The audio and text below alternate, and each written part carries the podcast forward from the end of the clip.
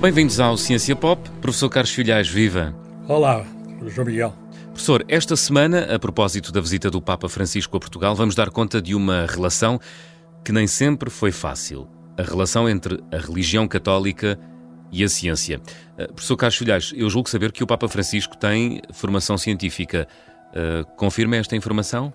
Sim, ele fez um curso uh, médio superior uhum. de, de Química e, e, chegou a trabalhar uh, num laboratório químico. Uh, e, portanto, antes de, enfim, de, de ter uh, ido para o seminário.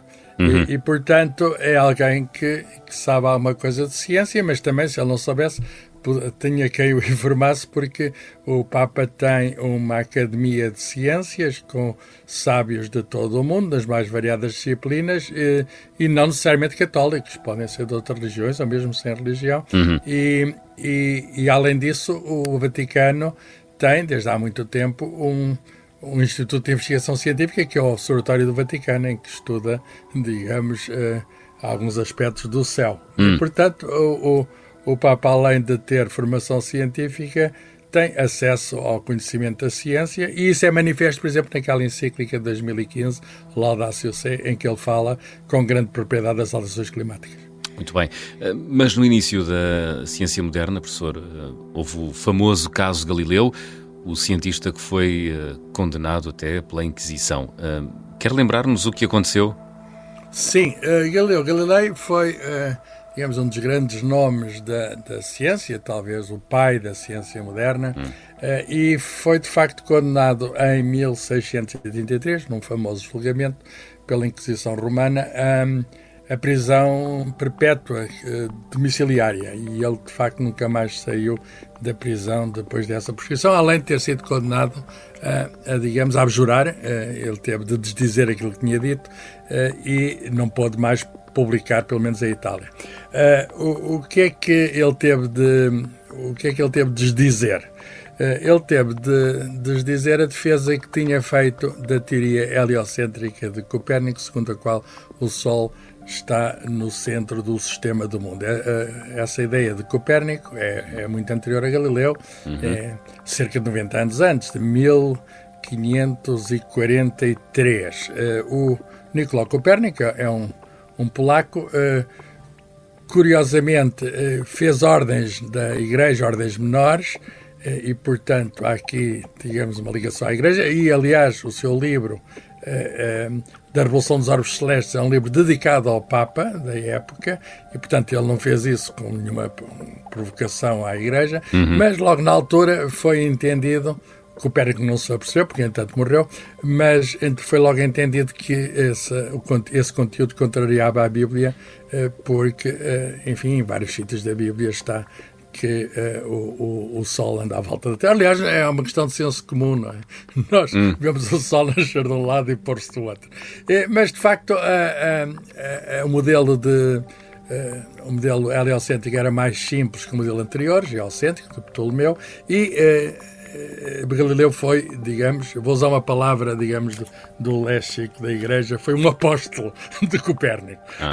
defendeu, defendeu o Copérnico. E, e a Igreja advertiu, houve um primeiro julgamento de Copérnico em 1615, em que ele não podia ensinar uh, aquela teoria porque ia contra as Sagradas Escrituras. E ele, não se importando com isso, pensou até que tinha mais poder na Igreja do que aquilo que realmente tinha. Uhum. Ele era tinha, não só era católico, como tinha boas ligações na Igreja, mas em 1632, portanto um ano antes do julgamento, ele publicou um livro que é um diálogo sobre dois grandes sistemas do mundo, em que punha, digamos, uns personagens, um a defender a teoria heliocêntrica, outro a geocêntrica, e percebia-se claramente quem é que tinha razão, onde é que estavam os melhores argumentos. Hum. E isso valeu-lhe então a condenação, que, hum, que enfim, que, é uma, que, que foi um episódio infeliz, que eh, demorou muito tempo a ultrapassar. Pois, já foi ultrapassado ou não? Sim, já foi Sim. ultrapassado, já foi ultrapassado, uh, mas muito tardiamente, muito tardiamente. Só em 1992, imagina-se, é que o Papa João Paulo II uhum. é que fez um inquérito, quer dizer, fez um inquérito, não, fez uma comissão para rever o processo e, com palavras cuidadosas, o que ele fez foi uma espécie de anulação da sentença, a dizer que, afinal, Galileu tinha razão uh, e, e, e e os seus adversários, as pessoas que o condenaram, não tinham. Mas mais do que isso, mais do que isso, hoje a Igreja Católica reconhece que uh, Galileu tinha razão não apenas nos aspectos científicos, mas também em aspectos, digamos, uh, da própria eh, matéria da Igreja, em aspectos uhum. teológicos. Uhum. Porquê?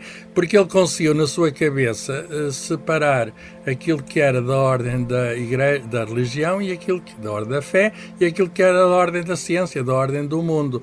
E, e ele nunca perdeu a fé, coisa curiosa, pelo facto de de, de, ter tido essa perseguição.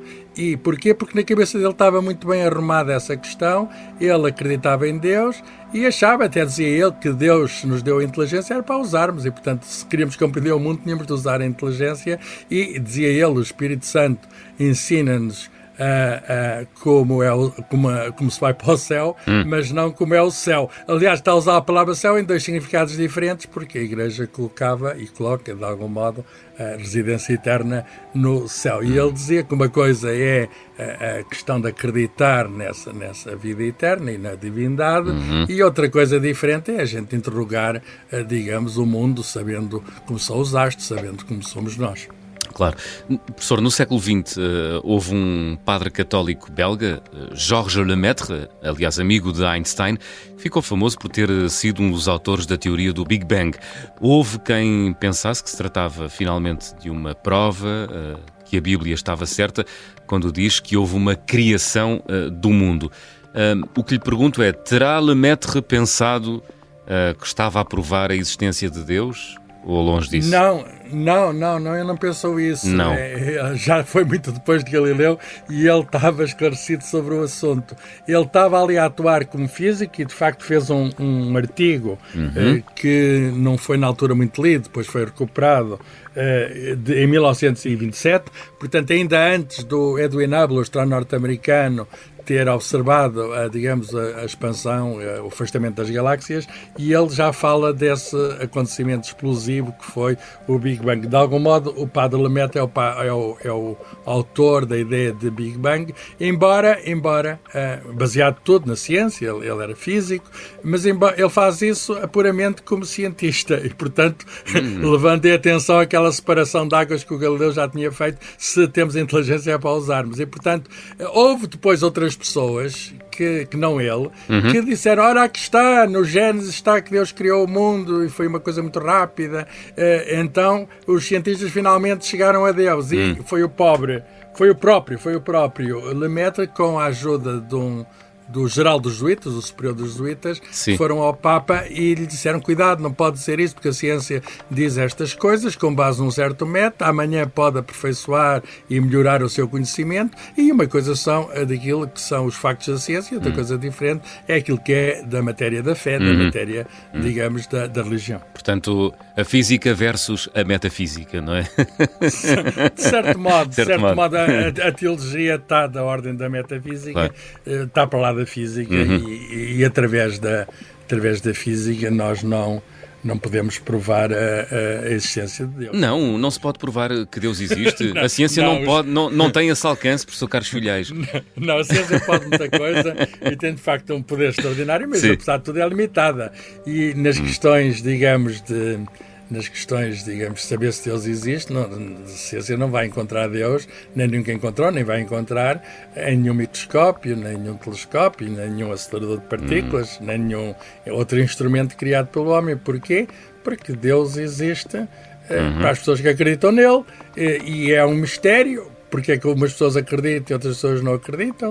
Uh, aparentemente a maior parte das pessoas acreditam, portanto há de facto uma, uma, uma crença enraizada na humanidade e manifesta em várias religiões e, para além das religiões organizadas, manifesta em espiritualidade, uh, no fenómeno da espiritualidade, que é um fenómeno que não, não, não pode não ser necessariamente ligado a uma religião, e esse, essa, de algum modo, essa, essa esse mistério. Eh, a ciência pode-se tentar aproximar disso, as neurociências tentam perceber eh, a, psicologia, a sociologia, o que é a crença, pode dizer umas coisas sobre isso, mas no fundo está lá um mistério radical, hum. que é, digamos, aquilo que está para lá de tudo, digamos, no fundo é o desconhecido, o verdadeiro ah. desconhecido. Para a ciência também há desconhecido, mas é o desconhecido que se pode penetrar. Ora bem, na religião, quando falamos de Deus, estamos a falar num desconhecido que que não se pode penetrar.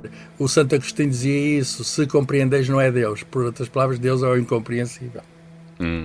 Professor, permita-me uma questão mais pessoal. Um homem de ciência pode ao mesmo tempo ser um homem de fé? Sim, vimos os casos pode. do Galileu Galilei hum. e, os, e, o, e, do, e do Jorge Lemaitre, mas há vários outros, vários outros. Olha, um dos, um dos autores, o autor da teoria da hereditariedade, está na base da genética, é um, era um monge, Mendel, Uh, e em Portugal também temos casos, sei lá, durante muito tempo, uh, aliás, só as pessoas letradas é que podiam fazer ciência, e portanto uhum. há muitos casos de pessoas que foram padres e também cientistas, uh, sei lá, no século XVIII português, o Abate Correia da Serra, mas há tantos outros que, que este é apenas o exemplo. Modernamente tivemos o, o padre Luís Archer, um jesuíta, aliás, a ordem dos jesuítas sempre foi muito ligada à pedagogia, à ciência, uhum. e o padre João Rosina, que é físico, portanto, meu colega, e os dois, infelizmente, já desaparecidos. Mas, mas portanto, é possível, respondendo concretamente à sua pergunta, é possível ser um, um homem de ciência e um homem de fé, ou mulher, não é? Uhum, ou, ou, ou claro. mulher, mas uh, vamos lá ver. Uh, mas pode também não acontecer, quer dizer, não, não, não é pela ciência que se vai a Deus, nem é pela ciência que se afasta de Deus, e portanto, eh, eu, pelo meu lado, se calhar a pergunta é essa, que Sim. fala da questão mais pessoal. Quer dizer, eh, vivo de facto no, numa comunidade, numa cultura, numa cultura que é uma cultura cristã e católica, e uma pessoa não pode ignorar isso, mas uhum. não tenho uma relação pessoal com Deus, no sentido em que não consigo eh, falar diretamente com Ele, como as, as pessoas, muitas pessoas conseguem fazer, e eu percebo perfeitamente isso. E, portanto, hum, é, é, um, é um mistério para mim completo. Claro. Não sei se Deus existe, se não existe. Hum. Para mim é um mistério total. Não tenho essa necessidade pessoal de, de, de, de, de diálogo claro. com, com, com, o Deus que, que, no fundo, que é o Deus da minha cultura. Uhum. E saber aceitar é uma grande virtude, não é, professor? Sim, sim, sim. virtudes... Aceitar que os dois mundos existem e que até se podem complementar em certa medida. E que, e que de, algum modo, hum. e que de algum modo se podem um, um, ajudar no seguinte sentido: hum. quer dizer, nós, ao fim e ao cabo, somos todos humanos que habitamos este planeta. Claro. Uh, e nós, humanos, temos várias dimensões. Se estas dimensões entrarem em conflito, como aconteceu no caso de Galileu, uhum. a vida será mais complicada. Estamos aqui a origem, até quantas guerras religiosas não existiram Exatamente. já no mundo e ainda existem. Uhum. É? E, portanto, a questão, a questão é.